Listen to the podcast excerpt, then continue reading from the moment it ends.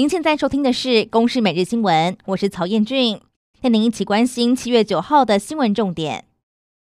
肺炎疫情趋缓，教育部原本只开放了香港、澳门等十三国的应届毕业境外生入境，结果昨天宣布新增了日、韩、新马，还有斯里兰卡等五个中低感染风险国家，让总数来到十八个国家地区，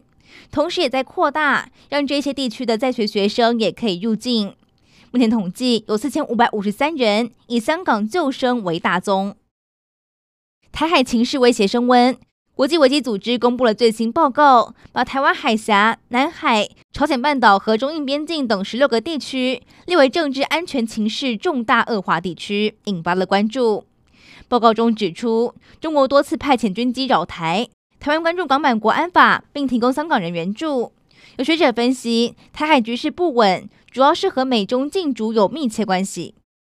立法院在今天持续进行考试委员被提名人审查会。立委关注焦点依然聚焦在考试院存废，在院长被提名人黄荣村表示自己有心理准备成为末代院长之后，其他考试委员也被询问相关议题，都表示尊重，普遍不反对。在大法官宣告通奸除罪之后，法务部检视刑法，也决定要删除妨害家庭罪章的和诱有配偶之人脱离家庭者条款。也就是目前，无论有无通奸行为，只要认定构成诱使人妻、人夫脱离家庭，就必须要承担刑责的和诱罪。未来在完成修法之后，不再处罚。草案预定是在明天送行政院审查。美国宣布明年七月要正式退出世卫组织，国务卿庞佩奥表示支持这项决定，更痛批世卫组织长期的腐败和政治化，是历年来最无能组织。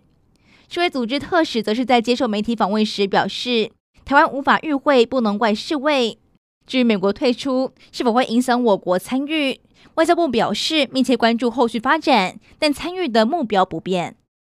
以上内容由公视新闻制作，感谢您的收听。